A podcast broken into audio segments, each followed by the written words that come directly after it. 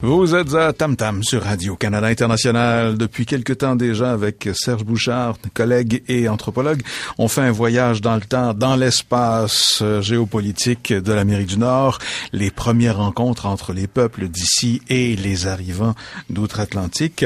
Serge, bonjour. Bonjour. La dernière fois aux grandes rencontres euh, Radisson et les premières véritables vaste rencontre avec beaucoup, beaucoup de peuples. Beaucoup. On est rendu là, euh, Winnipeg et ainsi de suite, en plein centre de, d'une certaine mesure. on est aux portes de l'Ouest, en fait. Portes de l'Ouest au Canada. Cette fois-ci, on arrive avec la vérandrie. Les, là, c'est des grands pas vers l'Ouest, là, 1700, 1750. Oui. Et euh, c'est un mystère parce que euh, on est un peu bloqué. Parce que là, la distance commence à... Il n'y a mhm. pas encore de route, il n'y a pas de chemin de fer, il n'y a pas d'avion. A... Distance et, climat. Et, les distances sont considérables. oui, on frappe le climat continental, puis, puis, des, puis des complexes géographiques assez euh, redoutables. Les prairies, euh, des grands fleuves, euh, on pénètre vers l'ouest, puis, puis, là, on s'aperçoit, en 1710, 1720, que le chemin est long qui mène à la mer de l'Ouest. il en reste encore beaucoup. il en reste encore, ça finit plus. Mais il va se trouver encore une fois des explorateurs et, on va encore découvrir des nouveaux peuples. Alors, des nouveaux peuples vont s'ajouter. Alors, vous voyez que le, processus de découverte de l'Amérique, il est très, très long, d'est en ouest. Mm-hmm. Et on continue dans la diversité nationale et la diversité culturelle. Bien sûr, on a commencé avec les Sioux de l'Est, donc qui sont des Sioux forestiers, des Sioux, des Sioux en forêt, les Sioux Sentiers, des Sioux Winnebago. Mais là, on commence à découvrir des Sioux de l'Ouest. Euh, les Sioux... Les Grandes Plaines. Oui, oui, c'est ça.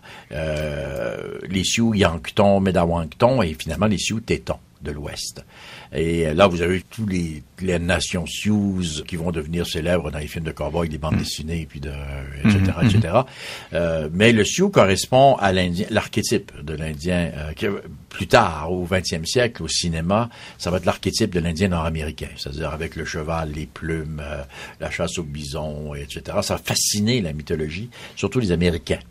Mais ça, ce qui a rien à voir, euh, ce Sioux des plaines, avec avec l'Algonquin, avec la Benaki, avec avec le Béotuk. C'est une nouvelle famille. Mhm. C'est ça. C'est une nouvelle famille. C'est la famille Sioux, Siouan, la famille Sioux mais elle est aussi vaste que l'algonquienne, la Sioux. C'est-à-dire mhm. qu'elle va jusque dans l'ouest, elle part du Canada, s'en va presque jusqu'au Mexique. Euh, c'est une très, très grande famille linguistique et culturelle avec plusieurs peuples et nations, mais surtout toutes apparentées mhm. euh, chez les Sioux.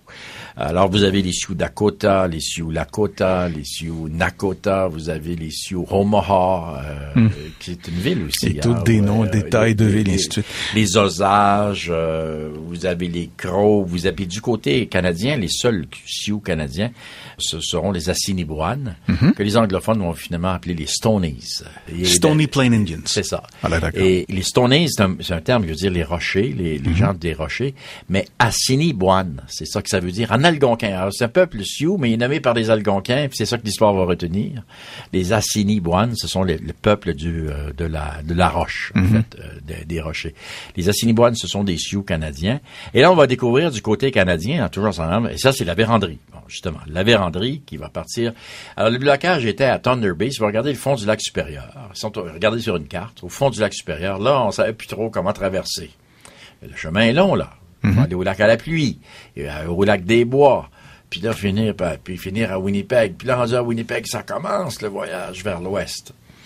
C'est pas le vieux la qui fait ça, c'est ses fils surtout. C'est son fils François qui va lui euh, poursuivre jusqu'au pied des Rocheuses, dans le Wyoming, du côté américain. Alors là, c'est quand même des voyages extraordinaires. Alors, vous avez des cris de l'Ouest, des cris des plaines. Vous avez les sauteux des plaines. Mm-hmm. Vous avez les Assiniboines.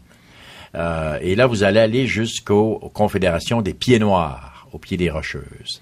Euh, les Pieds Noirs, ben, c'est, comique parce que les Américains, euh, les Canadiens anglais aujourd'hui les appellent les Blackfoot. Les Américains les appellent les Blackfeet. Et les, ont, les Américains, la mythologie américaine va beaucoup démoniser les Blackfeet ce sont les plus terribles seigneurs des plaines, les tueurs de blancs, les Blackfeet. Mais leur nom euh, européen original, c'était en français. C'est des Français, des Canadiens qui les rencontrent. C'est des pieds noirs. Pieds noirs n'est pas la traduction de Blackfoot. C'est Blackfoot qui est la traduction de pieds noirs. D'accord. Il y a une sorte d'antériorité linguistique. Mhm. Mais leur vrai nom, c'est Sixekawa. Sixekawa. Aujourd'hui, on, on, va aller à Calgary, puis vous allez rencontrer des, des communautés. Sixekawa. avec les picounis, avec les gros ventres, les datsa, et, euh, là, et les sarcis. Et avec les Sarcis, on a, là, on, a, on rencontre un peuple qui est différent. Des, il est confédéré. Mais les, les pieds noirs sont, et, et c'est intéressant parce que les, les pieds noirs sont des Algonquiens. C'est les derniers Algonquiens de l'Ouest. C'est pas des Sioux. Ils vivent comme mais, des mais Sioux. là, on est à la frontière aux Rocheuse à ce moment-là. On est aux Rocheuses. D'accord. On est rendu dans l'Ouest canadien. Ben, qui est bien connu, là. Calgary, Lac-Louise. D'accord. Mhm. Et on sort les violons, de la beauté du Canada. Et puis, euh, bon, ben, ces gens, les pieds noirs qui sont là, Algonquien. sont les derniers Algonquins de l'Ouest. Et ils vivent comme des Sioux. Ils- même mode de vie que les Sioux, même culture, même leur langue est algonquienne. C'est intéressant. Mais les Sioux, nous, au Canada, ce sont les Assiniboines. Ce sont les seuls Sioux qui sont... euh, Alors, ceux du Montana, du Dakota, c'est leurs frères, mais ils sont, la frontière a voulu qu'ils soient du côté américain. Euh, donc, j'ai parlé des pieds noirs. Je parlais des Sarcis au nord de Calgary. Oui. Et là, une autre population, une autre grande famille linguistique et culturelle d'Amérique du Nord vient d'apparaître dans le décor. Il faut en parler. C'est qui date aussi de l'époque de la véranderie. C'est la grande famille Denay Atapascan. Les- ce qu'on appelle les Dénés Les encore. Denay aujourd'hui, les Denay. Et là, on est dans le nord des provinces de l'Ouest canadien et dans le nord-ouest canadien. Et les Denay Atapascan, ben, c'est une famille indépendante, culturelle, avec plusieurs nations, et c'est la forêt boréale. Les plus au sud sont les Sarcis, qui vivent près des Pieds Noirs, entre Edmonton et Calgary. Mais les plus, ben, les plus au nord, c'est tout le nord-ouest canadien. Alors, je vous en donne quelques, ben, quelques noms fran- franco-anglais qui sont très curieux. C'est pas, c'est pas leur nom, parce qu'aujourd'hui, ils sont en train de rétablir leurs vrais noms na- nationaux. Mais, euh, ben, bien sûr, les Chippewyans, dans le nord Manitoba, les Chippewyans, Danais. Mais vous avez les côtes de chiens, les dog ribs, euh, les côtes de chiens euh, Danais, à Tapascan, les esclaves, les slavies. Du nom du Grand Lac encore aujourd'hui, c'est Du ça? nom du Grand Lac des esclaves. Les euh, couteaux jaunes. Yellowknives. Yellowknives. Ouais. Les euh, hares, qui sont les peaux de lièvre. Euh, et, et ça continue comme ça. Vous avez les Tuconi du Yukon, les Han, les Tananas. Et vous allez en Colombie-Britannique, vous venez dans le nord de la Colombie-Britannique avec les Carriers. Ce sont des, des Denais Atapascan. Très, très grande famille nordique, les Denais Atapascan. C'est surtout des gens qui seront connus par les anglophones de la compagnie Hudson Bay Company, Company, par les Écossais de la Northwest Company et par les francophones canadiens-français employés pour les deux compagnies qui vont créer euh, dans l'Ouest canadien et euh, un métissage franco-danais. Euh, très très euh, important au niveau euh, parce que les patronymes des Danais aujourd'hui sont très francophones. Vous, vous avez parlé un, peu- un peu plus tôt de l'image qu'on a du le, le Sioux sur son cheval qui fait l'imaginaire du cinéma américain, des westerns, et ainsi de suite. Mais euh, la rencontre de la- de l'Amérindien, des peuples amérindiens avec le cheval, ça s'est fait quand, ça? Ça s'est fait euh, ben, dans les années 1700. Euh, donc, on est au 18e siècle. euh, et, et ça, c'est une histoire curieuse. qui, ben, Il y a, d'abord l'histoire de la biologie de la chose. Le cheval est, un, est une espèce animale qui a évolué en Amérique. Il y a un petit cheval là, qui va évoluer en Amérique, euh, qui devient un cheval en Amérique, mais qui quitte l'Amérique. On est avant la présence d'Homo sapiens sapiens sur Terre, là, mais qui va quitter l'Amérique. L'espèce disparaît d'Amérique et va proliférer du côté asiatique et du côté bah, En Europe.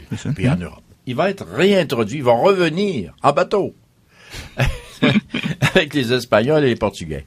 Et ce sont les chevaux abandonnés par les Espagnols et les Portugais, ou les Portugais, les Es- ben, surtout les Espagnols, évidemment, surtout les Espagnols qui vont se faire soit assassiner, soit se faire voler. Et les chevaux vont remonter, les chevaux sauvages vont remonter en Amérique, et là, les Indiens vont apprendre à monter les chevaux et vont développer une véritable religion du cheval. Et le cheval va créer une révolution technologique extraordinaire dans les plaines américaines, puisque ça va permettre aux Indiens deux choses, euh, que ce soit des Apaches du sud, euh, du Utah et euh, euh, du Nouveau-Mexique, jusqu'aux Sioux du nord des Assiniboines, ça va permettre aux gens de chasser le bison de façon très efficace à cheval. Avant, ils chassaient le bison euh, en se déguisant en loup, euh, là, ils chassent le bison comme des seigneurs des plaines à cheval. Ils poursuivent les, les hardes de bison. L'autre possibilité que donne le cheval, c'est que tu peux aller tuer du monde sur une plus grande distance. Alors, ça va mettre l'Amérique à feu et à sang. Et à ça. Voilà.